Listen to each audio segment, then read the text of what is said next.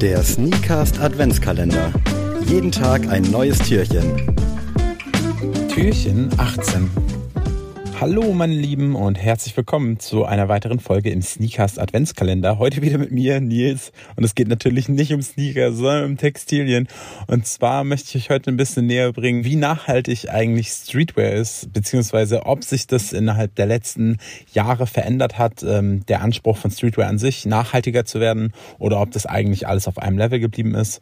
Jo, wir fangen natürlich als erstes wieder mit ein paar Fakten an. Und allgemein kann man halt erstmal sagen, dass die Fashion-Industrie insgesamt einfach ein absolutes ökologisches Desaster ist, weil 73 Prozent der Textilien, die hergestellt werden, enden halt im Abfall. Und jede Sekunde wird es quasi ein kompletter Müllwagen mehr. Das müsst ihr euch mal vorstellen. Insgesamt äh, sind momentan ungefähr 200 Milliarden US-Dollar unverkaufte Ware in Shops und in Warehouses. Und über 200 Millionen Kleidungsstücke werden jedes Jahr produziert. Das ist der Stand von 2020 und ist, die Tendenz ist krass steigend. Das hat sich innerhalb von, ich glaube, zwischen 2012 und 2020 hat sich verdoppelt. Also extrem krasse Mengen, was da produziert wird im Jahr. Und ähm, man kann halt sagen, dass Streetwear, dadurch, dass sich ja inzwischen auch relativ viele Kollektionen immer etabliert haben pro Jahr, eigentlich Fast Fashion Nummer zwei geworden ist. Also wenn wir nachdenken, zum Beispiel wie jetzt Emilion Dor, wie viele Kollektionen die pro Jahr rausbringen. Es sind ja nicht nur die Standard vier, also erst wäre es ja so Frühjahr, Sommer und dann Herbst, Winter, zwei Kollektionen. Das wurde dann zu vier Kollektionen, eine pro Quartal. Und inzwischen gibt's ja, ich glaube, acht Kollektionen im Jahr. Und das ist ja auch noch im Verhältnis relativ wenig zu anderen Brands. Da möchte ich nicht über Big Player wie Supreme reden oder so. Da kommen wir später noch zu. Ähm, es gibt auf jeden Fall in dieser ganzen Streetwear-Welt viele starke Stimmen, große Leute, äh, Virgil Abloh, Rest in Peace, ähm, die aber nie das Thema Nachhaltigkeit ansprechen. Ähm, es geht allen letzten Endes immer darum, ähm, coole Trends zu machen, immer auf die neuesten Trends mit aufzuspringen oder neue Trends zu gestalten. Aber das Thema Nachhaltigkeit wird eigentlich in den seltensten Fällen angesprochen. Das beste Beispiel sind auch dann zum Beispiel, dass ständig von eigentlich fast allen Marken Black Friday Kollektionen kommen, Black Friday Aktionen gemacht werden. Es ist alles auf Konsum ausgerichtet und das bedeutet natürlich auch Quantität statt Qualität. Also die Klamotten, die produziert werden, es muss viel produziert werden, um die Nachfrage zu decken und äh, die Qualität leidet darunter natürlich. Ja, was kann man zur, Quant äh, zur Quantität der Qualität, was kann man zur Qualität sagen und zur Nachhaltigkeit der Materialien oder der Herstellung? Bei Sneaker Brands gibt's allgemein viel Greenwashing. Ähm, ihr habt es ja auch in der Folge von äh, über vegane Sneaker von Adi schon gehört. Natürlich probieren Nike und Adidas so ein bisschen auf diese ganze Nachhaltigkeitswelle aufzuspringen, aber das, was sie machen, ist letzten Endes eigentlich nur super, super viel Greenwashing. Es werden ähm, nachhaltige Begriffe verwendet, um Produkte besser zu verkaufen, als sie es letzten Endes sind. Also ein Hersteller wie Nike kann seine Produktion nicht auf eine nachhaltige Produktion umstellen. Das, das funktioniert gar nicht. Und auch diese kleinen Schritte, äh, ich meine, klar, dann häckseln die irgendwelche Schuhe durch und machen daraus neue Sohlen, aber verbrennen trotzdem sonst wie viele neu, also sonst wie viel Neuware. Ähm, ich fand die Doku übrigens richtig scheiße, falls da jetzt Leute dran denken. Super schlechte Doku von Steuerung F war die, glaube ich. Aber allgemein ist es halt bekannt, dass Nike ja auch gerne Neuware vernichtet ja, ist halt also nicht nichts halbes und nichts Ganzes. Adidas, äh, auch mit ihrem Parley-Ansatz, äh, ja, super, super toll, äh, produzieren trotzdem in Ländern, in denen man das nicht tun sollte. Also äh, ist das mit Nachhaltigkeit äh, auch jetzt nicht so weit hergeholt, weil unter Nachhaltigkeit versteht man ja nicht nur die nachhaltigen Materialien, sondern auch den, äh, ich sag mal, ressourcenschonenden Umgang mit der Ressource Mensch. Ne? Die Streetwear-Brands allgemein, also ich rede jetzt hauptsächlich über Textilmarken, probieren da langsam so ein bisschen was zu drehen. Ähm, es wird von vielen Marken inzwischen Fokus auf Organic Cotton oder recycelte Materialien gelegt.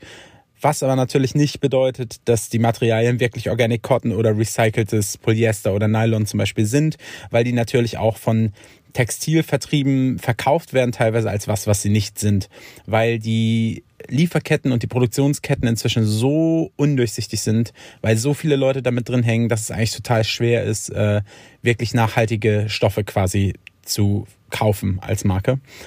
Dazu könnt ihr euch gerne mal schlau lesen oder gerne in die DMs sliden, falls ihr da mehr zu wissen wollt. Ja, genau. Also Streetwear-Brands sind allgemein aber auf dem richtigen Weg, beziehungsweise sie probieren es, auf den zu kommen.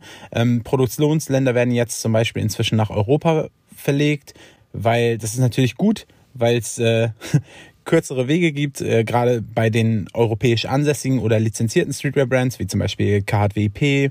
Ähm, da ist es natürlich gut, wenn dann Produktionen in die europäischen Länder verlegt werden, aber ähm, letzten Endes bedeutet das auch nicht, dass es eine gute Produktion ist. Also ich habe da mal so ein, Zahlen, so ein paar Zahlen für euch.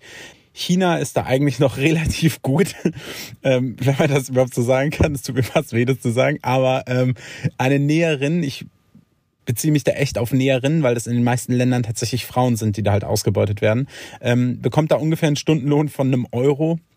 Und dann kommen wir in die Länder, ähm, wo es dann halt schon sehr grenzwertig wird, wie zum Beispiel Bangladesch. Habt ihr mit Sicherheit auch das eine oder andere Kleidungsstück in eurem Schrank, wo Made in Bangladesch draufsteht. Da bekommen Näherinnen dann ungefähr einen Stundenlohn von 17 Cent. Dann äh, gibt es natürlich auch zum Beispiel, was gerade viel gemacht wird, Made in Turkey. Ähm, klingt an sich erstmal ganz gut. Äh, da ist es leider so, dass die großen Produktionen meistens gar nicht alles selber produzieren, sondern an kleinere Produktionen weitergeben, die dann wieder extrem schlecht bezahlt werden. Ähm, aber allgemein kann man auch sagen, Made in Turkey lohnt sich für viele gerade europäische Brands, weil es günstiger ist als Made in China. Denn der Lieferweg, die Lieferkette von China nach, äh, also in die europäischen Länder, ist halt teurer als die Lieferkette von der Türkei. Und der Stundenlohn ist im Durchschnitt nur minimal höher als der in China. Das bedeutet, Made in Turkey ist grundsätzlich für Marken günstiger als Made in China, gerade wenn du in Europa ansässig bist. Dann gibt es auch Marken, die ihre Produktion nach Portugal verlegen. Und das ist eigentlich so momentan zu, ich sag mal, zu einer lokalen Produktion eine relativ gute Alternative. Denn äh, in Portugal ist der Mindestlohn ungefähr bei 740 Euro pro Monat und das 14 Mal im Jahr. Also die kriegen 14 Gehälter. Und äh, das bedeutet natürlich, dass die Leute da relativ gut bezahlt werden. Textilindustrie ist da schon lange ansässig und äh, da wird auch gute Qualität mit relativ nachhaltigen Verfahren, also wenig Chemikalien ähm, quasi hergestellt. Das ist sozusagen für Marken, die jetzt nicht wie OBS zum Beispiel in Deutschland produzieren wollen, eine super Alternative, ähm, weil der Stundenlohn da eigentlich, wenn man es runterbricht, äh, halb so hoch ist ungefähr wie in Deutschland. Das heißt, die Produktionskosten für so ein T-Shirt sind halb so groß ungefähr wie die für ein T-Shirt, was man in Deutschland produziert. Was OBS OBS zum Beispiel macht, was natürlich auch ein gutes Beispiel ist, dass man es machen kann. T-Shirt-Preise sind da natürlich ein bisschen höher.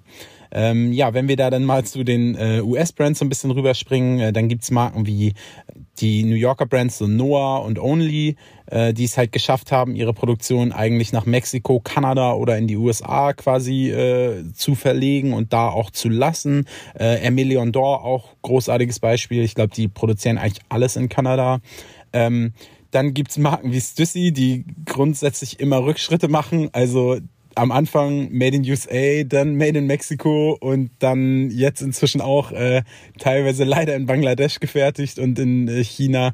Man muss sagen, das bedeutet nicht, dass die Qualität viel, viel schlechter ist. Natürlich nicht. Aber grundsätzlich bedeutet das schon, dass man sich da eher Gedanken drüber machen muss, was man da eigentlich kauft, weil die Umstände, unter denen die Kleidungsstücke entstanden sind, meistens nicht die besten sind.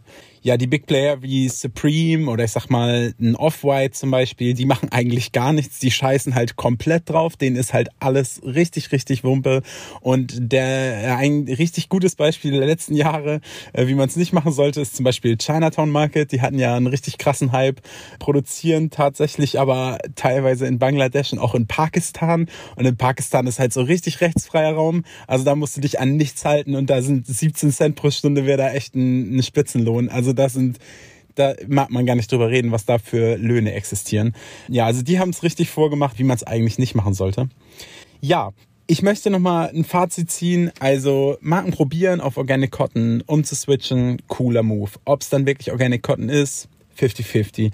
Recycelte Materialien, gerade recyceltes Polyester, sind eher so semi-geil. Das ganze Mikroplastik landet halt trotzdem beim Waschen noch irgendwie im Wasser. Und allgemein ist Polyester einfach kein tolles Material für Kleidung, aber es ist halt günstiger als Baumwolle und dadurch wird es halt in so einem Mix meistens äh, gerne verwendet. Ähm, ist jetzt nicht unbedingt nachhaltig, aber wenn es recycelt ist, immerhin. Und äh, allgemein kann man sehen, dass gerade kleinere Brands ähm, probieren, ihre Produktion in äh, besser bezahlende Länder zu verlegen, äh, was natürlich grundsätzlich auf jeden Fall sehr, sehr lobenswert ist. Ähm, aber solange die Big Player nichts ändern an ihrem Verhalten, was Nachhaltigkeit angeht und grundsätzlich nur greenwashen, aber dann trotzdem in irgendwelchen Ländern mit schlimmen Arbeitsbedingungen äh, produzieren, aus den beschissensten Materialien, die absolut nicht langlebig sind. Ähm, so lang wird sich letzten Endes auch der ganze Streetwear-Bereich nicht äh, verbessern, was das Thema angeht. Ja, das war's von mir. Falls ihr euch noch mal ein bisschen mehr in das Thema reinlesen wollt oder falls ihr irgendwelche Fragen habt, slidet bitte in die DMs und ähm, die werden an mich weitergeleitet und ich probiere die so gut wie es möglich ist zu beantworten. Ich möchte dann heute noch zu Geburtstag der guten Billie Eilish, dem DMX, Rest in Peace und Christina Aguilera gratulieren. Genießt euren Samstag und wir hören uns bei der nächsten Folge. Tschüss!